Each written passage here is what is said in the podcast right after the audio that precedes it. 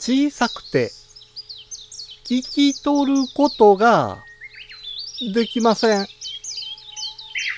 最大よりも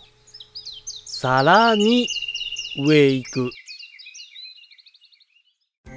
五七五七七の31文字でデジタルに関する単価を読むデジタル教室単価部です。動画や音楽を配信で楽しんでる人は多いですよね。ですが、タイトルによって音量が違う場合がありますので、稀に音量が大きくてびっくりしてしまうことがあります。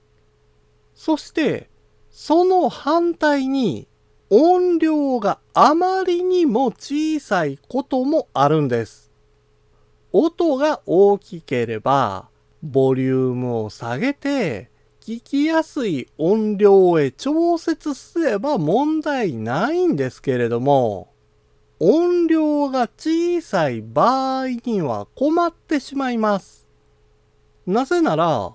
ボリュームを最大にしても聞き取れないことがあるんですよ。そういう時には、ボリュームブースター MAX Pro で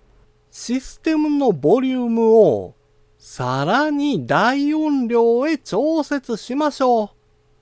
これなら小さな音でもしっかり聞き取れるようになりますよ。ですが、通知音や着信音なども大きな音になってしまいますので、用事が済んだ後は音量調節するのを忘れないようにしてくださいね。今回の単価は画像付きでインスタグラムやツイッターにも投稿しています。また、デジタル教室ではアプリやパソコンの使い方などの情報をウェブサイトや YouTube、ポッドキャストで配信していますので概要欄からアクセスしてみてください。デジタル教室単価部でした。